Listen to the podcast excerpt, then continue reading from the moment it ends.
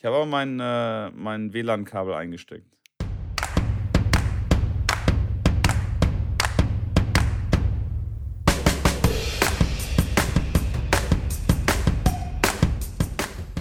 Herzlich willkommen zu einer weiteren Ausgabe von Tennisplausch. Ich muss ein bisschen meine Stimme dämpfen, denn wir nehmen dieses Mal ganz früh auf. Die neue Challenge steht an.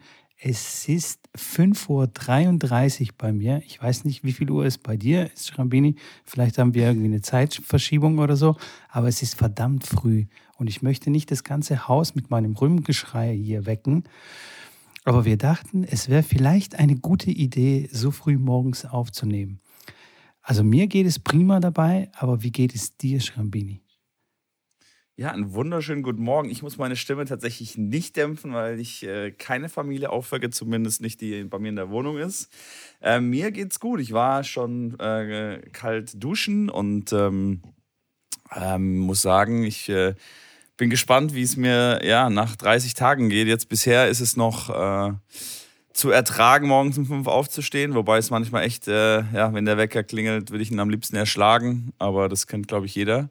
Von daher geht es mir, ja, ganz gut. Ähm, und muss sagen, dass sich die Challenge auch ganz gut mit anderen Challenges verbinden lässt, äh, weil ich äh, zum Beispiel die, ähm, sowohl die Kalt Duschen Challenge als auch diese Nummer mit äh, jeden Tag sich sieben Dinge vornehmen, die man morgens machen möchte, äh, ganz gut damit verbinden lässt, weil ich jetzt ja zwischen fünf und acht oder sowas irgendwas machen muss, was ich äh, ja äh, mir die Zeit füllen muss und dann fängt man an mit Dingen, die man halt sonst normalerweise nicht macht. Und der Sinn dahinter ähm, vom 5 AM Club, den kann ich gut nachvollziehen, dass einfach morgens du kannst einfach nichts anderes machen, als sich irgendwie beschäftigen, weil alle schlafen noch. Und wenn du irgendjemand eine WhatsApp schreibst, da kommt keine Antwort und du bist dann nicht abgelenkt und kannst dann einfach Dinge tun, die du sonst am Tag nicht mit so einer ja, Nachhaltigkeit oder mit so einer Konsequenz dann ausführen kannst. Ja, total gut. Du entwickelst quasi so eine Morgenroutine sozusagen. Ja, das kann man sagen, ja.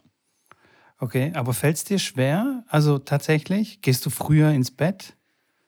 Deswegen? Ja, früher ins Bett ja, früh ins Bett gehe ich auf jeden Fall. Also klar, bis um, bis um 12, 1 auf zu sein, ist, äh, äh, wird dann bestraft am nächsten Morgen.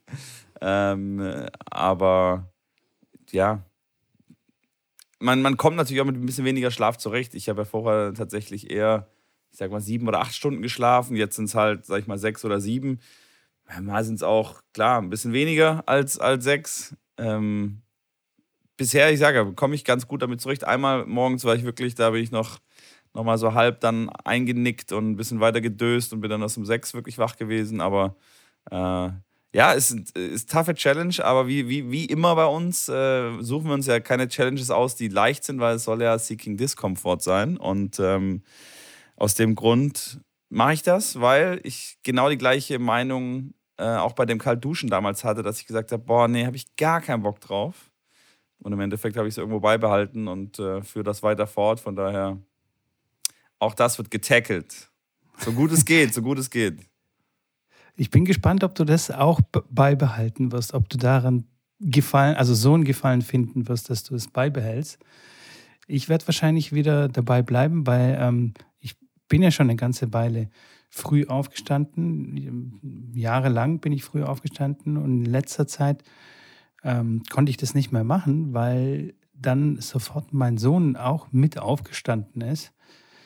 Ähm, und, und das geht natürlich nicht. Also er soll dann natürlich weiter pennen. Aber jetzt geht es wieder. Also er pennt quasi weiter. Und ich kann mich dann aus dem Bett dann rausschleichen und ähm, aufstehen und meiner morgendlichen Routine dann nachgehen. Also von dem her geht es äh, bei mir, aber es ist trotzdem jetzt auch eine Challenge, weil ich war jetzt wieder dran gewöhnt, bis um sieben, halb acht auszupennen, in Anführungsstriche. Also für viele Leute ist es immer noch früh aufstehen. Für mich war das so richtig auspennen. Und jetzt merke ich wieder, wie ich äh, einfach morgens Zeit habe, einfach Dinge zu, zu erledigen, wo ich sonst am Tag nicht erledigen kann oder einfach, einfach auch die Ruhe habe, mir, keine Ahnung, irgendwas Neues zu überlegen oder wie auch immer oder in Ruhe mal zu lesen oder irgendwas anzuschauen. Und äh, dafür sind die Morgenstunden wirklich perfekt. Absolut. Worum es gerade noch einfiel, die Challenge, dass man in der ersten Stunde nach dem Aufwachen das Handy nicht äh, äh, in die Hand nehmen soll, auch eine Challenge, die ich so ein bisschen damit integrieren kann, weil klar, man muss nicht unbedingt ans Handy, dann macht man seine Morgenroutine und geht, äh, macht vielleicht ein bisschen Sport, ein klein, kleines Workout oder Yoga oder meditieren, geht danach duschen, dann isst man was Kleines zum Frühstück und dann ist schon die erste Stunde ja vorbei. Äh, von daher, auch das ist sicherlich eine Challenge, die sich da ganz gut integrieren lässt. Ich sage ja, ich bin gespannt, wie es weitergeht. Ähm, ob ich das wirklich 30 Tage durchhalte und vor allem, wie es danach, wie es danach weitergeht. Also ich, ich kann wirklich für ein frühes ins Bett gehen plädieren, denn irgendwann holt ich dieses später ins Bett gehen, holt ich das ein und dann, dann erschlägt es einen wie, wie, wie mit, mit einem Hammer. Also ich bin die letzten Tage, bin ich so um 8 Uhr, 8 Uhr, halb neun bin ich ins Bett gegangen. Und das war das Beste, was ich tun okay. konnte, weil davor war ich wirklich, wirklich, bin ich auf dem Zahnfleisch gegangen. Ähm, obwohl ich nicht so früh aufgestanden bin, bin, keine Ahnung, um zwölf ins Bett und um sechs aufgestanden oder um halb sieben aufgestanden. Und das war okay. schon, das war schon, irgendwann kumuliert sich das und dann, und dann wird es wirklich tough. Und ähm, ja, das hat der Körper dann gebraucht, einfach mal um acht oder teilweise sind, also einmal sind wir um halb acht zusammen mit den Kindern, zack, ins Bett, okay, durchgepennt. Das hat richtig gut getan. Sehr gut. Das glaube ich, das glaube ich. Schrambini, ähm, Alcaraz. Alcaraz hat in Miami gewonnen. Unglaublicher Typ. Mit 18 Jahren so auf so einem Level zu spielen, ist, finde ich, schon echt krass. Also was der Typ da ja. abliefert, ist echt Wahnsinn, oder? Ja, mittlerweile kennst du den auch. Ich kann mich noch erinnern, vor einigen Monaten, da ging es äh, Al Alcatraz, Alcaraz, äh, hast du mal so gerade mal gehört, wo ich gesagt habe, der Kollege, der, äh, ja, klar, spielt sensationell gutes Tennis. Ähm, ich sage, ich habe ihn gesehen, zwei, äh, 2020 äh, in, bei den French Open war das, hat er Quali gespielt. Ähm, und da war auch schon, boah, also was der da schon abgeliefert hat, damals mit, da, ja, mit, mit 16 oder 17, schon crazy. Äh, ja, es ist, ist schockierend, also positiv schockierend, was er für ein Level spielt, was er für Fähigkeiten jetzt schon hat. Ähm, Rafa hat ja auch schon gesagt, dass es ihn sehr stark an ihn selbst erinnert, als er in dem Alter war, weil er im Endeffekt ja alles, alles schon mitbringt und, und so einen unglaublichen Hunger auf, auf Erfolg hat. Ähm, auf jeden Fall erstaunlich, wie, wie solide er wirklich auch die Top-10-Spieler dann äh, gegen die Wand spielt. Ähm, kommt mit Surf and Volley dann um die Ecke regelmäßig im Finale bei wichtigen Punkten. Äh, ich, ja, ich weiß nicht, wo, wo das hingeht. Ich habe einen Post gesehen von, ich weiß nicht von wem das war, ähm, dass wenn, wenn Alcaraz dann irgendwann mal 30 Slams gew gewonnen hat, fragen alle, who is the big, big, big three, so nach dem Motto. wer, wer und was sind die, big, big, die großen drei? Äh, es wird spannend. Also ich glaube definitiv, dass der auch schnell mal einen Slam gewinnt. Ähm, vor allem jetzt geht es auf die Sandplatzsaison, wo er sicherlich sich nicht unwohl fühlt. Ähm, und da ist definitiv noch Großes zu erwarten. Ja, der Typ ist echt Wahnsinn. Vor allem, vor allem in, also in jetziger Zeit äh, finde ich das noch viel schwieriger, in so einem Alter auf so einem Level zu spielen. Also weißt du, früher, wo Boris irgendwie mit 17 Wimbledon gewonnen hat, ähm, fand ich das einfach, also das war einfach eine andere Zeit. Also es war ein anderes Level vom Tennis. Und jetzt so jung, so krass zu spielen, finde ich, finde ich echt Wahnsinn. Weil normalerweise jetzt eher die reiferen Spieler, ähm, also erst später reifen die Spieler, so rum. Genau. Und er ist schon ja, ja, genau. quasi komplett mit 18. Das ist wirklich Wahnsinn. Der kann wirklich was reißen. Ja, es ist einmal, einmal im Jahrzehnt. Im Endeffekt hat man so einen, der wirklich schon so jung, äh, so gut ist. Ähm, klar, Nadal war sehr, sehr früh dann schon sehr, sehr, sehr gut. Ähm, aber die meisten, wie du schon sagst, die kommen dann erst mit, ja, klar, wenn es 20 ist, 21. Mein Zverev war ja auch schon mit 18 unglaublich gut. Ähm, aber das ist nochmal ein bisschen andere Kategorie jetzt, ähm, das ist klar. Würde ich auch sagen, ja. Apropos Zverev, was hat denn er gerissen? Ich habe es gar nicht, gar nicht äh, mitbekommen. Ist er bis zum Viertelfinale gekommen oder? Ich, ja, ja, ich glaube im Viertelfinale hat er verloren. Äh, ich glaube, er hat gegen Kaspar Ruth verloren, wenn mich nicht alles täuscht. Ähm, in drei Sätzen. Ja, auf jeden Fall jetzt nicht, nicht äh, ganz schlecht. Ich meine, Ruth dann ins Finale gekommen, hat auch eine sehr gute, sehr gutes Comeback äh, äh, gespielt. Aber ja, nach Indian Wells, wo er in der ersten Runde rausgeflogen ist, auf jeden Fall mal wieder ein besseres Ergebnis, aber natürlich auch nicht sein Anspruch, dann ähm, im Viertelfinale als, als Zweigesetzter rauszufliegen. Ja, natürlich, klar. Passiert. Passiert, passiert, ja. Hoffentlich findet er ähm, schneller zurück zu seiner Form und vor allem äh, geht er mental auch ein bisschen in ein, ein positiveres Mindset und äh, kann das mal von Acapulco mal richtig abhaken jetzt. Das stimmt. sie nicht immer belastet. Ähm, und die neue Nummer 1 der Damen heißt tatsächlich jetzt Iga Swantek, wie du so schön sagst. ich, bin mir, ich bin mir sicher, dass das auf Polnisch ganz anders man heißt. Dass Nein, das man, man spricht sich, also so, so wie SCH und dann W-I-A-N-T-E-K, Schwiontek. Und das so ein bisschen Schwiontek. Ja, Schwion mit O wahrscheinlich, Schwiontek, ja. Das ist Bist du der korrekte Aus, ja, weißt du das von korrekte ihr polnische direkt? Aussprache. Oder? Das weiß ich tatsächlich wirklich von ihr direkt, weil ich wirklich äh, ja mit ihr auch schon gearbeitet habe. Okay, okay. Ja, nice. Ähm, sie, sie fegt alle weg. Sie hat auch Naomi Ja, Osaka irgendwie in die Ecke gestellt äh, im Finale. Ja, sechs, Also, das ist echt unglaublich.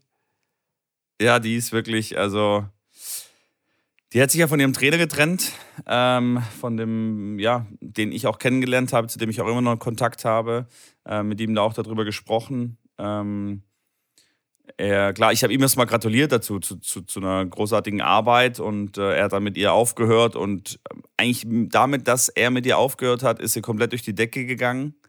Ähm, was natürlich jetzt für ihn sicherlich jetzt kein so ein ganz großes, großartiges Gefühl gibt, sagt er. Klar, es ist ein bisschen komisch, wenn du wirklich äh, ja, mehrere Jahre mit einer Spielerin arbeitest und die schon wirklich Top Ten spielt, einen Grand Slam gewinnt, die super jung ist. Äh, und dann hörst du auf mit ihr, ein anderer Trainer kommt und plötzlich gewinnt sie irgendwie vier Titel am Stück und äh, ist jetzt Nummer eins der Welt. Ähm, wo er natürlich auch sagt, klar hätte er das gerne mit ihr auch selber erlebt.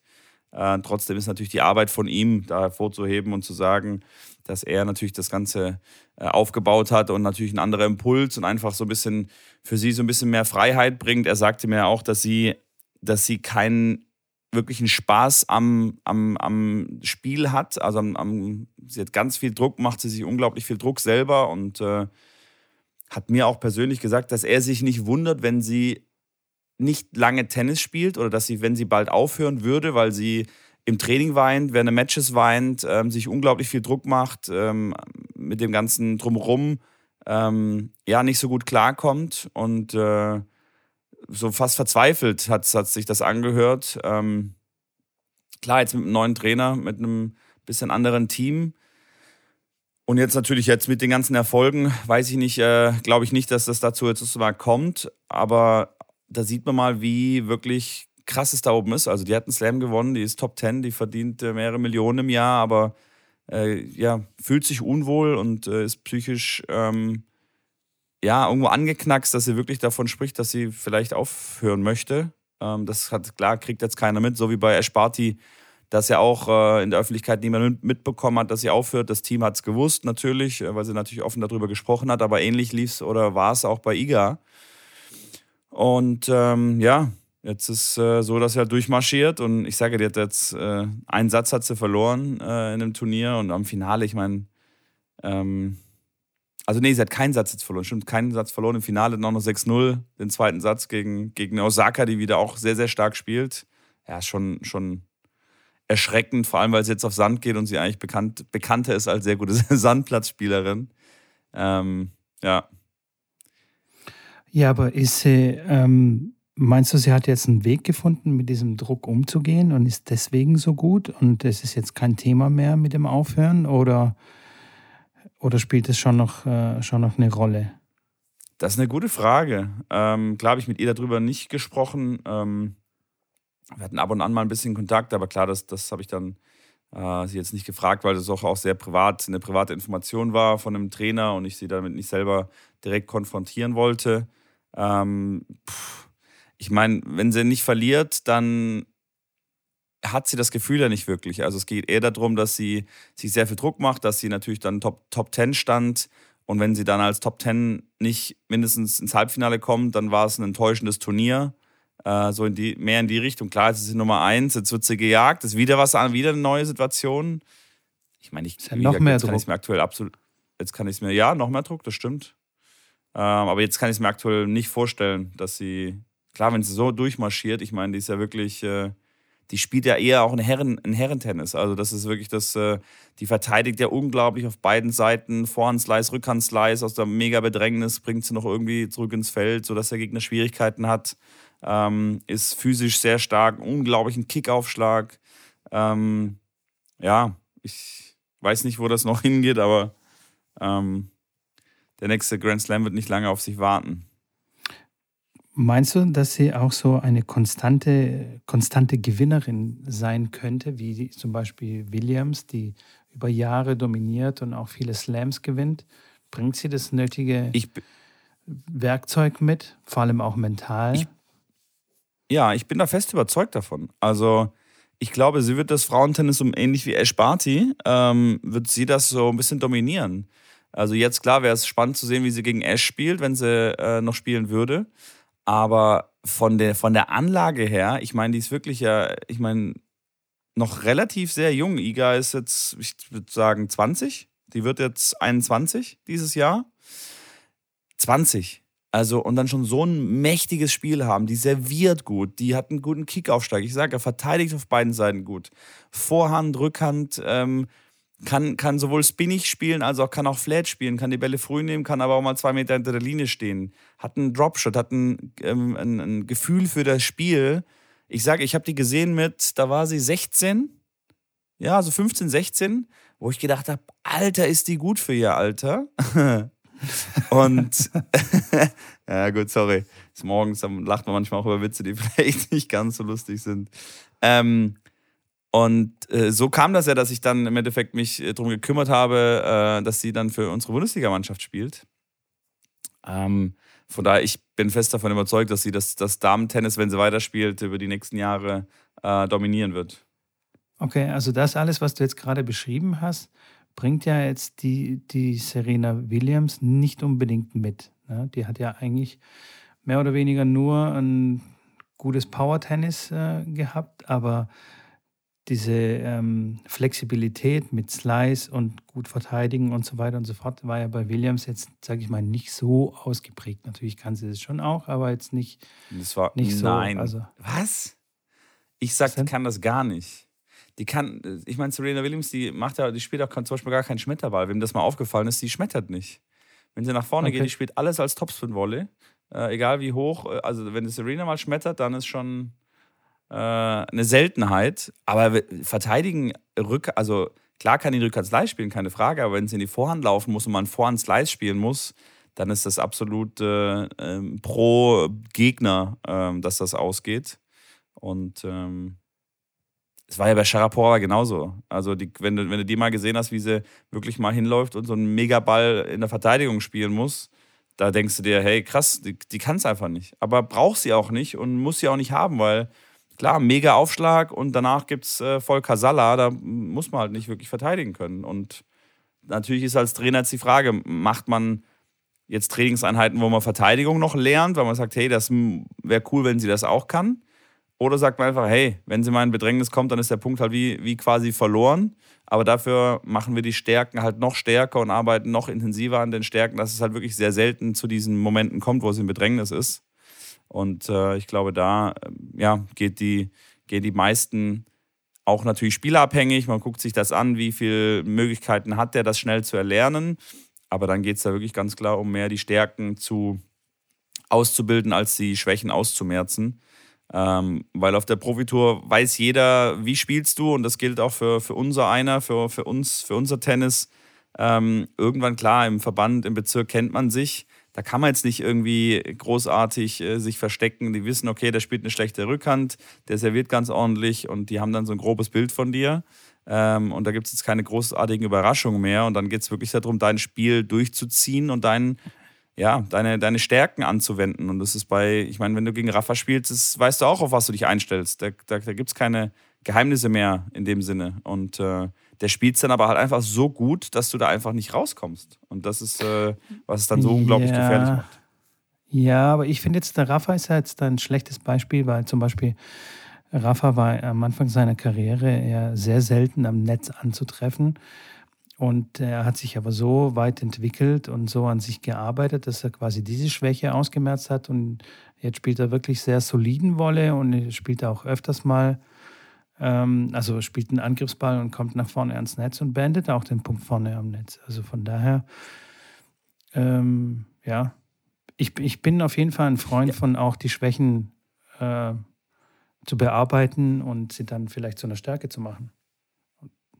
Ja, das hat Aber mir, es ist halt einfach eine Strategiesache. Ja, ich habe bei Rafa jetzt mehr in die Richtung gemeint, dass du in den, in den Ballwechseln einfach ganz genau weißt, äh, worauf du dich einstellen musst. Wenn du einen Ball in die Bedrängnis er ist in der Vorhand in der Bedrängnis, dann spielt er zu 100% einen Vorhand-Cross, loopigen Ball zurück. Ähm, da kannst du die Uhr nachstellen, aber der ist einfach so unangenehm, so gut, dass, dass du weißt, der kommt, aber du kannst nicht wirklich was mit dem anfangen. Und so hat er, so gibt es halt bei jedem seine, seine Patterns, seine, seine ähm, ja, Strategien im Ballwechsel und, und die sind wirklich, ja, wenn du da eine Analyse drüber laufen lässt, dann weißt du, in welchen Momenten du dich auf was einstellen kannst und musst. Das, das meine ich, dass da wenig Überraschungsmoment Aha, okay. dabei ist. Aber klar, verändern die, sein, verändern die ihr Spiel und machen hier und da was anders. Ähm, da ging es einfach um die Grund, die Grundpatterns. Äh, auch klar, Aufschlag nach außen von links, der typische Lefty-Slice und dann Vorhand Longline, solche, solche Patterns. Du weißt, die spielt er gerne und du kommst einfach da nicht raus, weil, weil er es einfach dann zu gut spielt. Ja.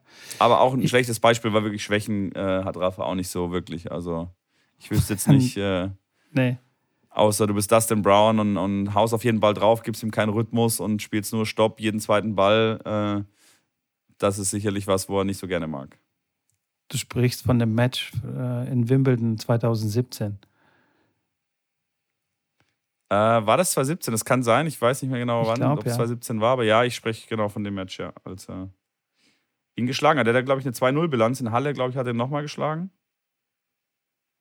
Ja, ich glaube, also er ist so ein bisschen der Angstgegner von Rafa jetzt. ja, das stimmt. Naja, Schrambini, du hast es vorhin so ein bisschen angesprochen. Jetzt geht es ja bald raus äh, auf Sand. Nicht nur für die Profis, sondern auch für uns. Freust du dich schon auch ein bisschen? Tatsächlich ja. Ich bin ja tatsächlich, äh, tatsächlich auch tatsächlich lieber ein Sandplatzspieler.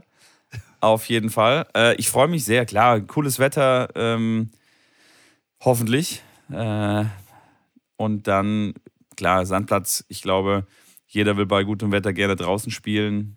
Ähm, Freue ich mich sehr drauf. Sag mir nicht, dass Bist du dich. Du hast ja noch vor ein paar Wochen erzählt, ah, Schrambini in der Halle, jetzt habe ich keinen Bock mehr. Diese, gibt's halt, hast du irgendwelche Tipps dafür, wie man die letzten Wochen rumbringt? Das heißt, du bei dir musst du auch in den Fingern kitzeln. Ja, ja, definitiv. Ich habe jetzt wirklich, ich habe wirklich die Schnauze gestrichen voll von den Hallen und äh, kann es kaum erwarten, dass es endlich mal rausgeht.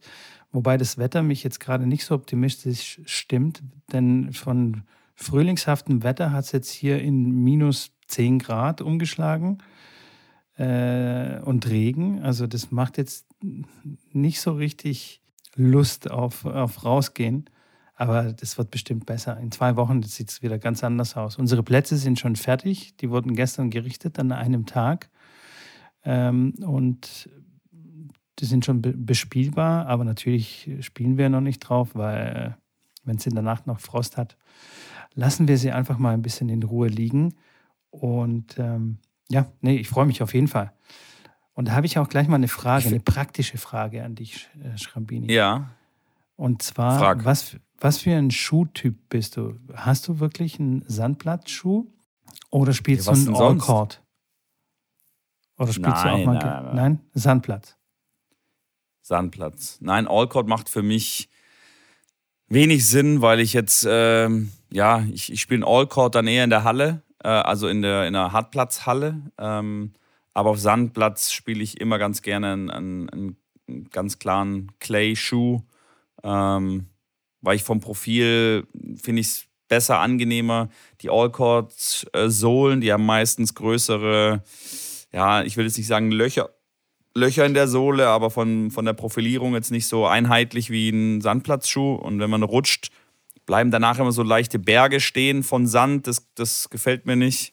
Von daher habe ich einen, einen ganz klaren ähm, ja, Clay-Schuh auf Clay und einen All-Court-Schuh in der Halle. Ähm, also auf Hartplatz oder auch auf Granulat. Ähm, klar, Teppichschuh ist Teppichschuh. Okay. Spielst du mit All-Court? Ich spiele mit All-Court, ja. Ich spiele mit All-Court und zwar aus dem Grund, okay, krass. weil ich ähm, schon die Erfahrung gemacht habe, dass ich vor allem am Anfang der Saison, wenn die Plätze noch ein bisschen feucht sind, hier und da mal gerne hängen bleibe vor allem beim, beim Rutschen, da muss man schon ein bisschen aufpassen. Und vor allem, wenn, wenn der Schuh relativ neu ist, dann hat er richtig schön Profil und da kann es äh, gefährlich werden. Und ich komme mit dem All-Court-Schuh richtig äh, gut zurecht. Klar kommt man dann nicht so schnell weg dann, wenn es äh, mal schnell gehen muss, weil da fehlt dann einfach der Grip.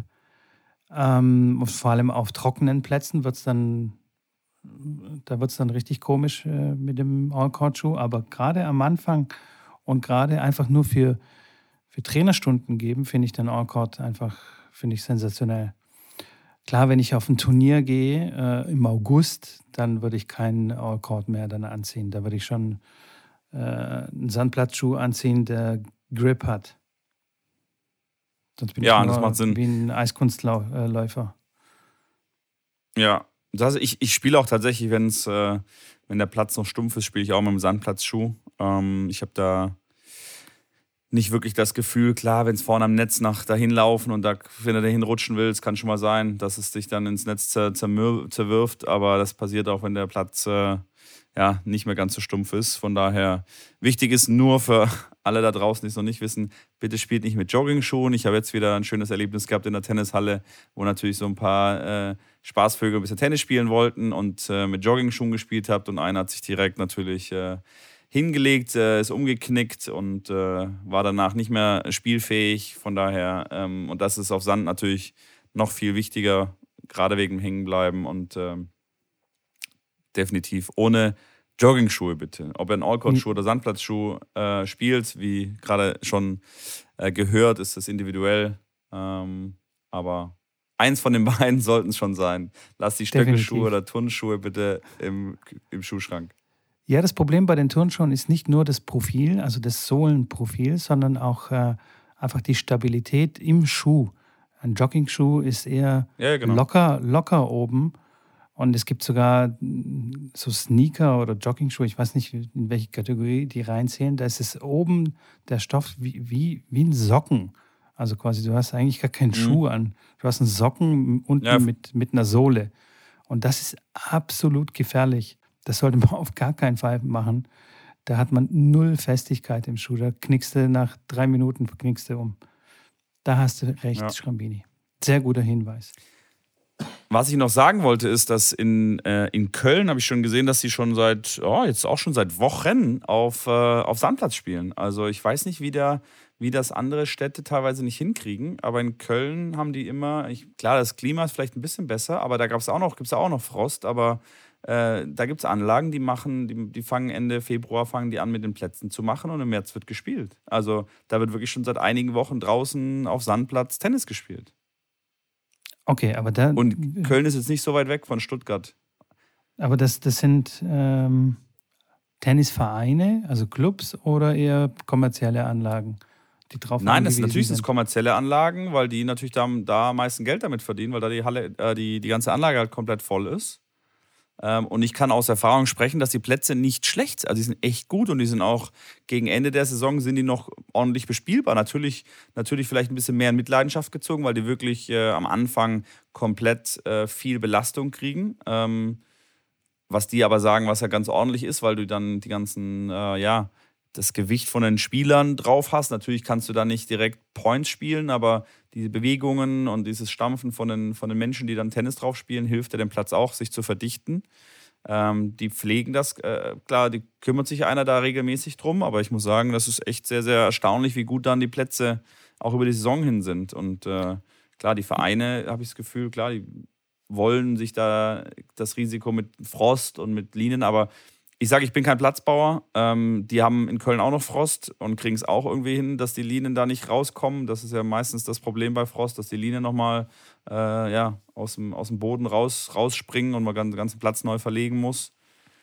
Scheint irgendwie doch irgendwie anders auch zu klappen. Ähm, Zwei Punkte. Zwei Punkte dazu, warum ich glaube, dass, äh, dass das äh, bei den kommerziellen äh, Anlagen funktioniert. Und zwar, wie du schon sagtest, kümmert sich dann auch immer zwischendurch jemand äh, darum, dass die Plätze dann auch wieder gerichtet werden. Also ich kann mir sehr gut vorstellen, dass äh, wenn da ein paar Pferde dann drauf spielen, also so richtig den Platz beackern, dann haben die halt einen Mann, der, der das richten kann. Das haben viele Clubs halt auch nicht. Also natürlich gibt es da einen Platzwart, aber der ist dann irgendwie auf 400 Euro oder komplett Ehrenamt und so. Und das, sowas möchten halt Vereine dann ähm, vermeiden, ähm, dass äh, da immer wieder die Plätze richten zu müssen äh, mit, mit viel Aufwand. Und das andere ist, wenn es ein Verein ist, der auch eine Tennishalle hat, haben die auch Hallenabos. Also das haben, die haben quasi kein großes Interesse, zu früh zu starten, denn die wollen ja auch die Hallenabos ja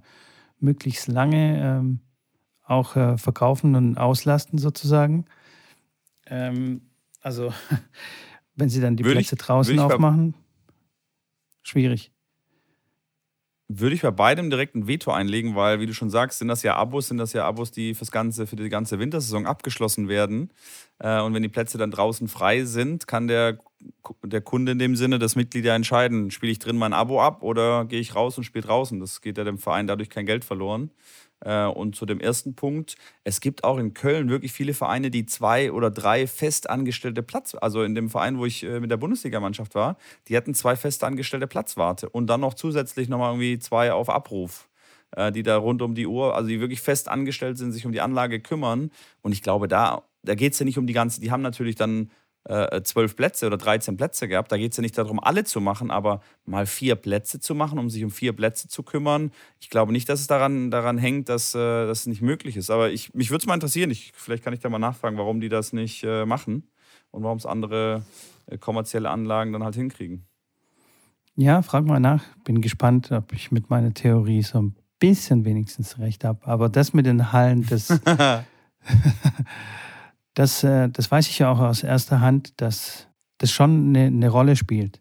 Das, wenn, wenn es jedes Jahr, wenn die Plätze dann früher fertig sind, dann wollen die Leute einfach äh, kein, kein Abo oder nicht so lange dann ein Abo abschließen. Weißt du? Dann sagen die, okay, dann geht halt die Saison etwas kürzer.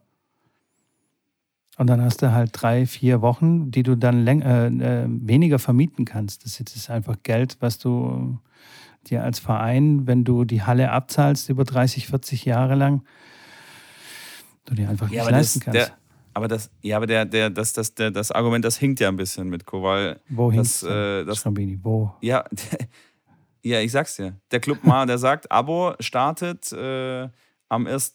Oktober und endet am 31. März. Punkt nimm das Abo oder lass es sein. Du kannst jetzt nicht hinkommen und sagen, ja, aber wenn jetzt im äh, Februar ich schon draußen spielen kann, würde ich gerne das Abo verkürzen und ich hätte gerne das Abo äh, anderthalb Monate kürzer. Nee, geht nicht. Du kannst entweder ein Abo nehmen oder du kannst einzelne Stunden buchen, dann zahlst du viel, viel mehr äh, und kommst wahrscheinlich noch teurer raus, auch wenn du den letzten Monat nicht spielst in der Halle.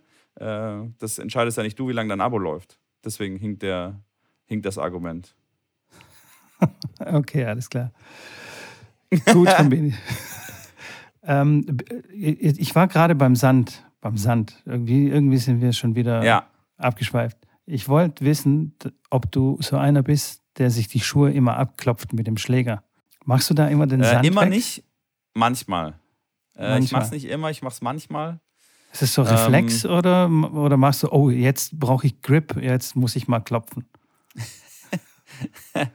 Ähm, das ist, äh, ja, es ist eher Reflex. Also ich glaube, ich, man, macht da, man macht das, glaube ich, ähm,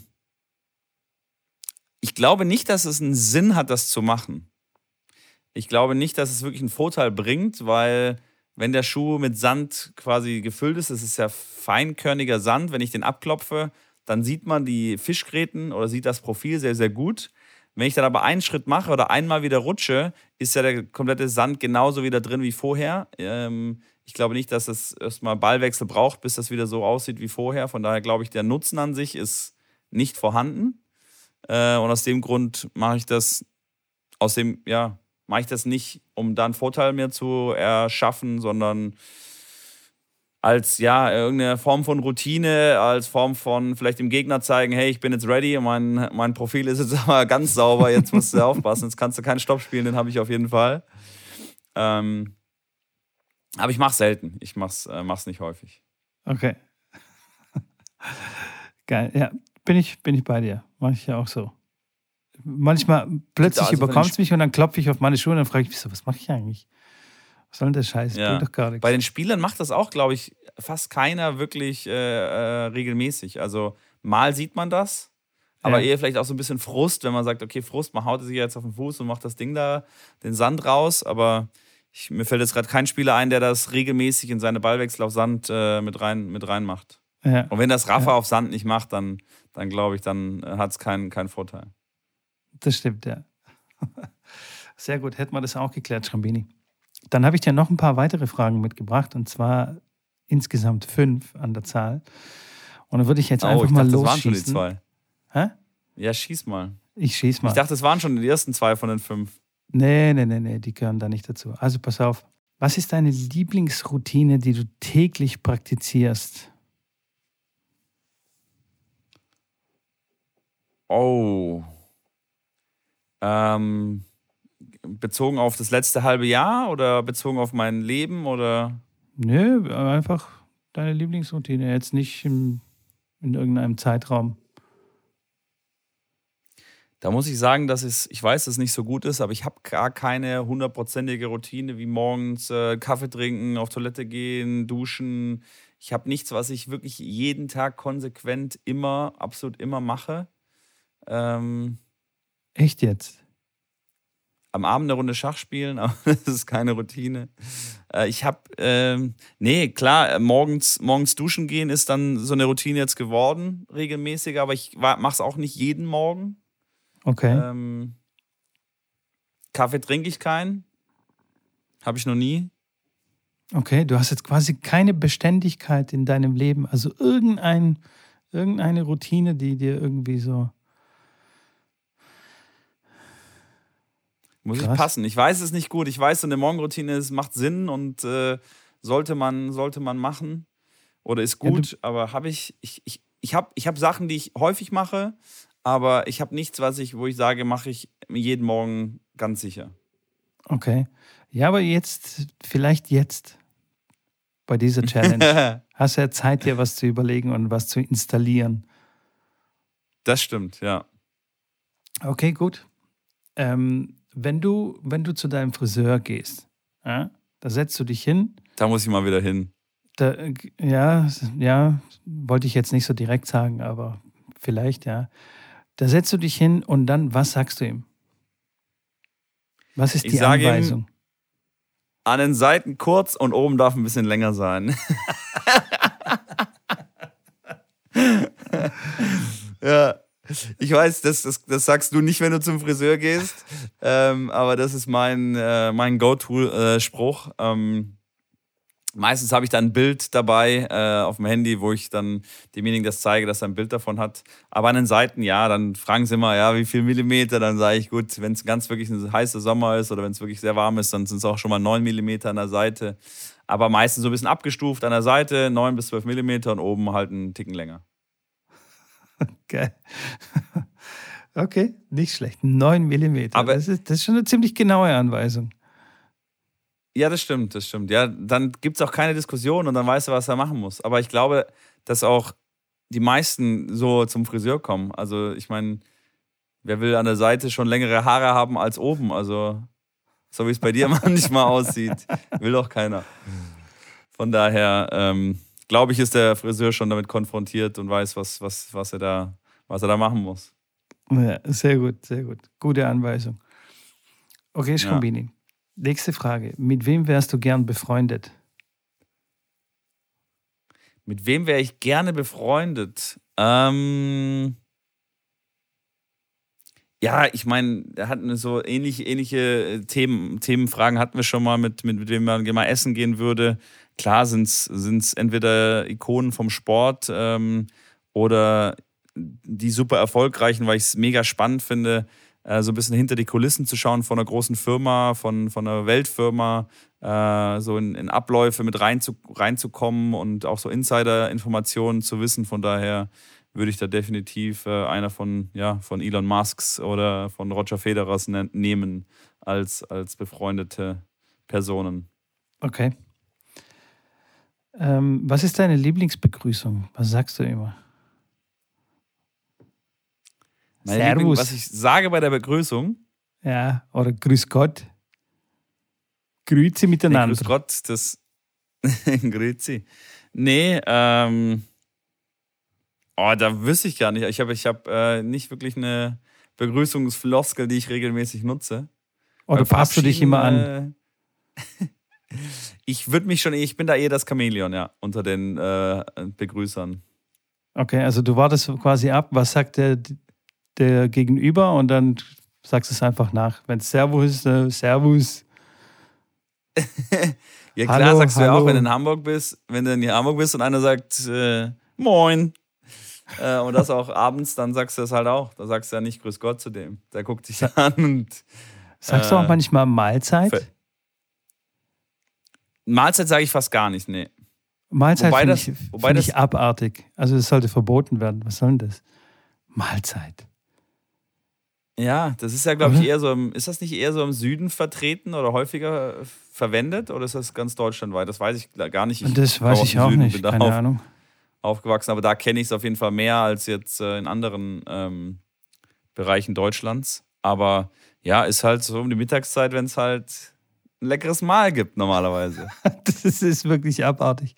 Vor allem, es kann schon sein, dass man sich im Laufe des Tages schon mal gesehen hat und begrüßt hat und sondern läuft man in die Kantine rein oder, äh, oder man trifft sich auf dem Flur oder so um die Mittagszeit und Mahlzeit.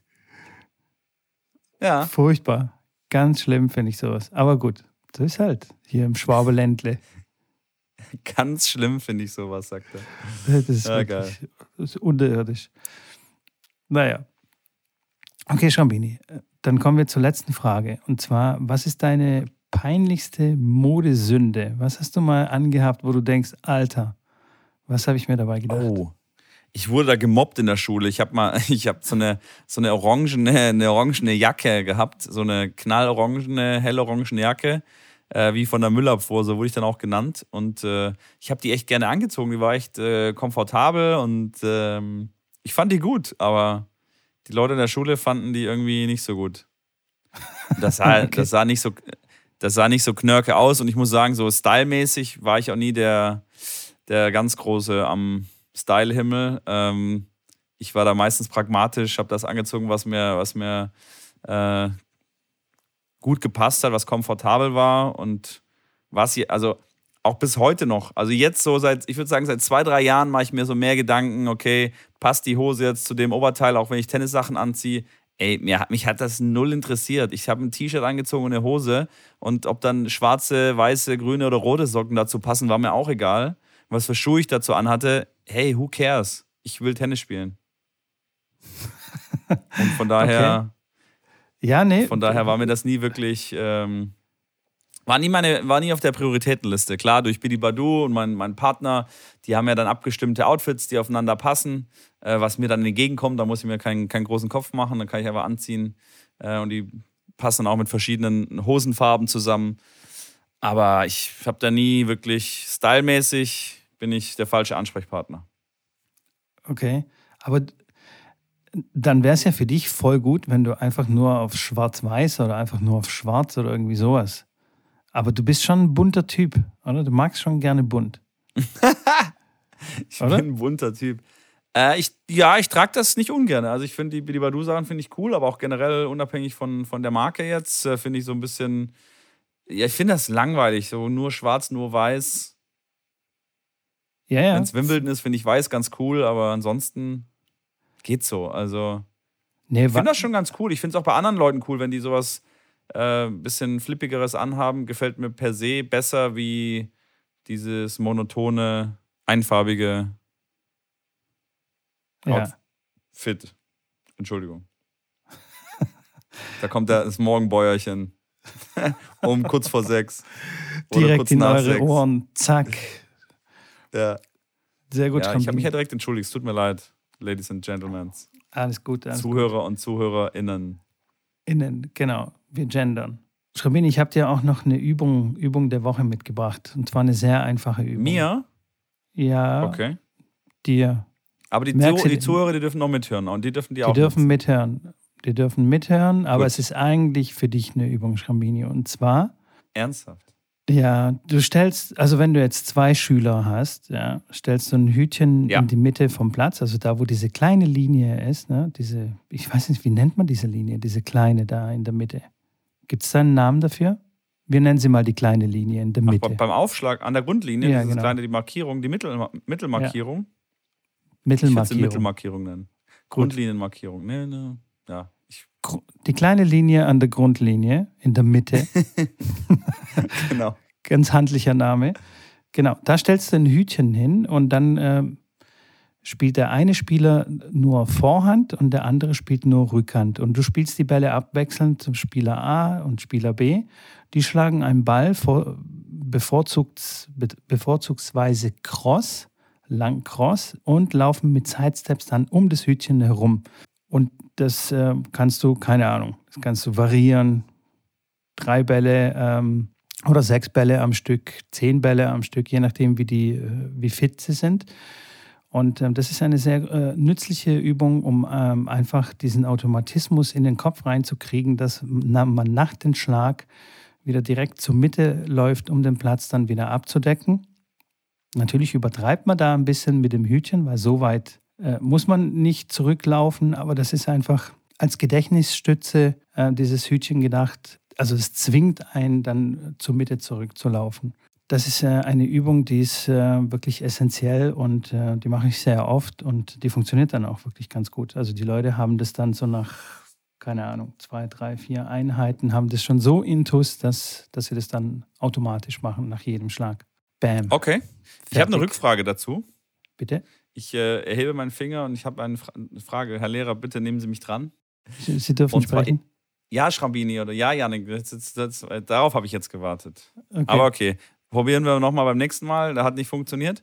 Ähm, äh, dürfen die um das Hütchen laufen, wie sie möchten? Oder hast du da eine klare Vorgabe, ob sie von hinten ans Hütchen laufen oder von vorne ans Hütchen laufen? Also eher vom, von der Zaunseite äh, ums Hütchen laufen oder eher von Netzseite um das Hütchen laufen? eher von Netzseite. Eher von Netzseite. Also ich sag, wenn es nach Möglichkeit, je nachdem natürlich, wie der Ball gespielt ist von mir, aber meistens spiele ich die äh, eher etwas kürzer, so dass man in den Ball reingehen kann äh, oder einen Schritt in den Platz reinmachen kann. Dann ist der schnellste Weg, um das Hütchen herum wieder von vorne herum zu laufen.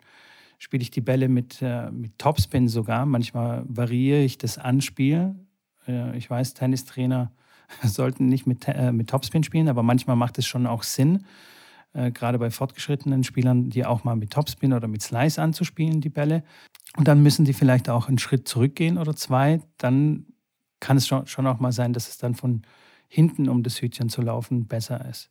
Aber tendenziell würde ich sagen, zu 95 Prozent eher von vorne, weil das einfach der kürzere Weg ist. Ja, genau. Ich finde ich find das bessere Argument, dass die wirklich die Leute in den Ball reingehen sollen, dass sie den schlagen sollen und den Kontakt zum Feld suchen sollen und dann eher vorne um das Hütchen äh, rumlaufen sollen. Von daher, ich bin auch absolut immer ähm, so, dass sie sagen, dass ich sage, ihr müsst, ihr müsst vorne rum. Das ist da gar keine Diskussion. Ich bin auch immer ein ganz großer Fan, zum Ball zu laufen in einem, in einem Winkel. Also einfach immer versuchen, dem Ball entgegenzukommen und nicht abzuwarten und parallel zur Grundlinie zu laufen. Eine Rückfrage habe ich da noch an dich und an alle äh, Trainer und alle Leute, die sich damit beschäftigen. Ich habe ein ganz äh, großes ähm, Verlangen danach, ähm, Übungen zu machen und Leuten das mitzuteilen in irgendeiner Form, dass diese Platzabdeckung und dieses zur Mitte zurücklaufen, dass das nicht so sehr in den Köpfen der Spieler ist, dass die bei jedem Schlag wirklich zur Mitte zurücklaufen.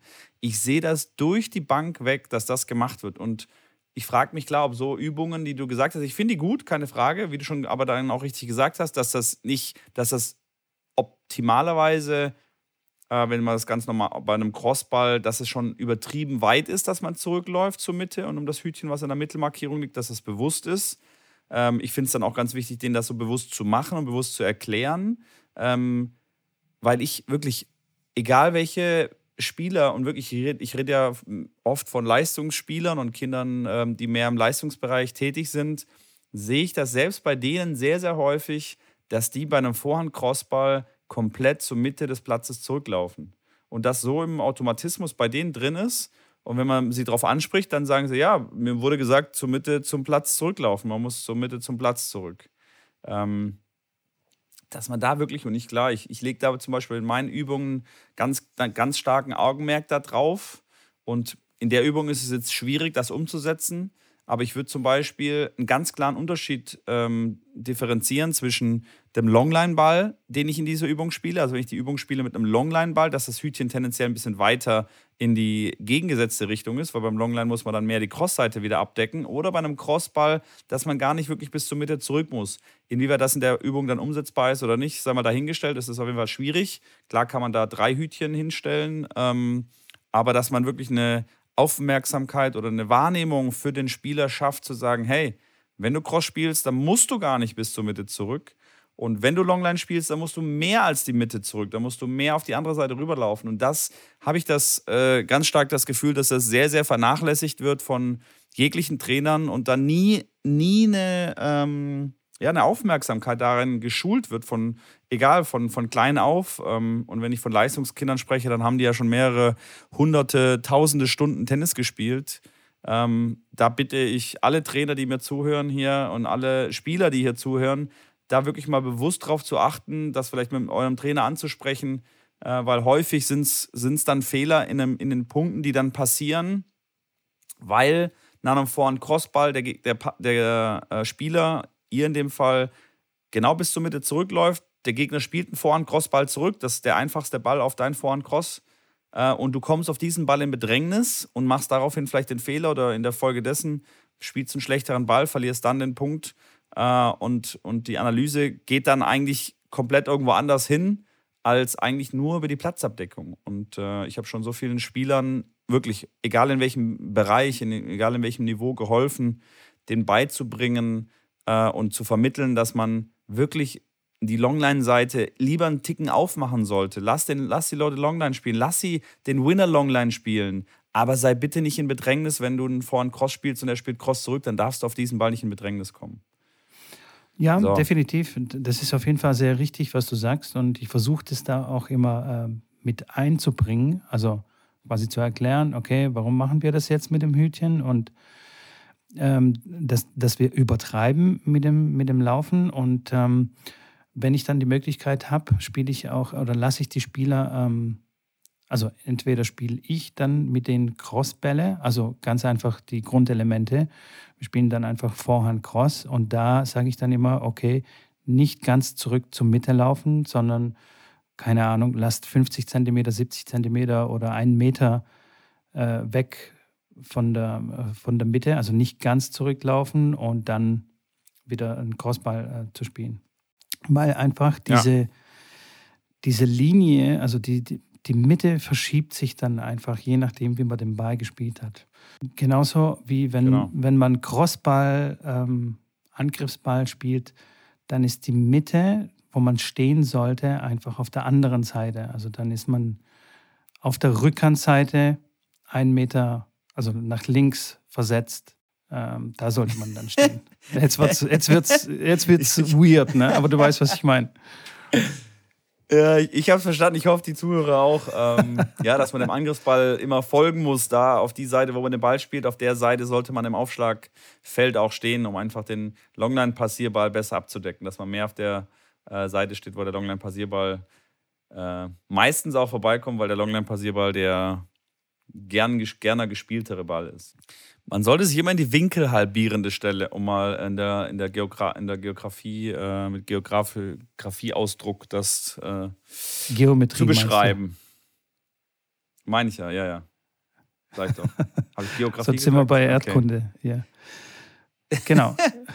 ja, die, die Zellen, die sind noch, die sind, die sind im, im Warm-up, in der Warm-up-Phase. Ja, ja, ja, ja. Genau. Gut, aber damit können wir es, glaube ich, belassen. Auf jeden Fall sollte man Absolut. zumindest ein paar Schritte zurück in die Mitte tun. Darauf können Das hilft. Weil schlagen und Ja. stehen bleiben ist eine ganz schlechte Idee und das kommt sehr, sehr, sehr oft vor. Einfach mal stehen bleiben, mal gucken, wo geht denn dabei hin? Geht er überhaupt rein? Und dann, tja, für den nächsten Schlag ist man dann etwas zu spät. Gut, Schrampini, ich bin, ich bin leer. Ich habe meinen Zettel leer äh, gestrichen hier. Ich bin, ich bin durch. Hast du noch irgendwas auf deinem Zettel? Ich habe tatsächlich, nee, ich habe äh, tennistechnisch und äh, challenge-technisch nichts mehr auf meinem, äh, auf meinem Zettel. Ähm, Hast du irgendwas Lifestyleiges auf deinem Zettel? was Lifestyleiges. Nee, tatsächlich auch nichts nichts Lifestyleiges. Ähm, Oh, weißt du, was ich vergessen Nee. habe? Ich habe ja letzte Woche habe ich so einen, äh, einen kleinen Cliffhanger gemacht, so äh, dass ich meinen Instagram äh, Verbrauch, äh, nicht Verbrauch, wieso sage ich Verbrauch? Mein Instagram Konsum reduziert und wollte auflösen, wie ich das gemacht habe und habe es vergessen. Und jetzt kann ich das Okay. nachholen. Und zwar Ja, habe ich so. habe ich meinen Homes Homescreen bearbeitet. Und zwar ähm, habe ich einfach keine Apps vorne auf dem Ho- Homescreen. Ich habe nur vier essentielle, die unten beim iPhone, also ich rede jetzt vom iPhone, unten gibt es ja so diese, äh, wie nennt man? Taskleiste, Diesen Dock, Dock, da gibt es dann vier Apps. Das sind die vier essentiellsten Apps, die ich, die ich nutze. Und ansonsten habe ich keine Apps vorne. Und, das, und allein das hilft schon. Die sind quasi versteckt irgendwo in der App Mediathek, Mediathek nennt sich das, äh, oder Library in, äh, beim iPhone.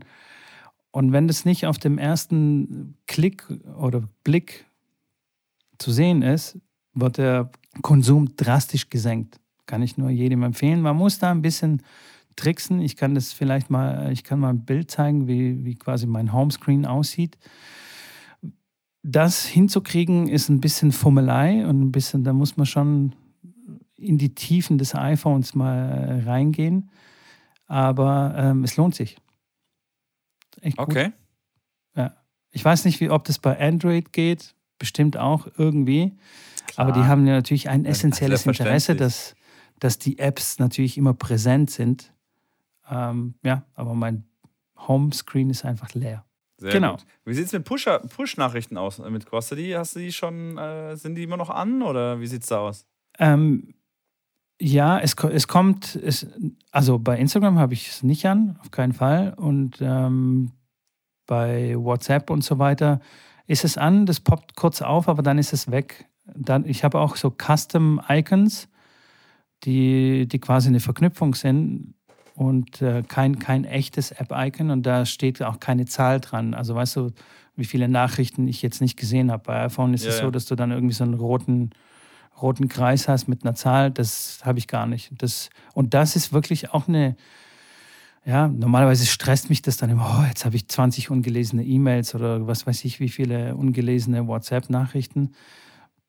Da sehe ich das nicht und dann stresst mich das auch nicht. Von daher. Finde ich gut. Kann ich mal teilen. Ja, Auf jeden Fall. sehr gut. So, Schrambini. Finde ich gut. Ich Mitko. würde sagen, wir machen Wir, das. wir, starten, den- wir starten in den Tag. Es ist Wir starten halb in den sieben, Tag, die meisten ganz Leute genau. schlafen. Die meisten schlafen immer noch. und wir haben schon einen Podcast im Kasten hier. Du. Perfekt. Hey, aber sowas, sowas von dem Kasten. Sehr gut. Also dann moderieren wir hier das Ding ab und dann trinken wir mal einen Kaffee, also ich zumindest. Vergesst Ja. nicht zu abo- ich mach mir einen Smoothie. Freunde. Was machst du dir? Ein Smoothie. Ein Smoothie. Ein Smoothie. Mach du dir mal einen Smoothie. Einen geografischen Smoothie. Sehr gut, Genau. Leute. Bitte vergesst nicht zu abonnieren. Folgt uns auf Instagram. Vergebt uns Sterne auf Spotify und iTunes. Nee, nicht iTunes. Apple Podcast, Google Podcast, was es auch immer draußen gibt. Und ansonsten bleibt sauber und äh, wir hören uns nächste Woche. Ich sage tsch, tsch, tsch, ciao. Ja, ich auch. Macht's gut und bis dann. Tsch, tsch, ciao.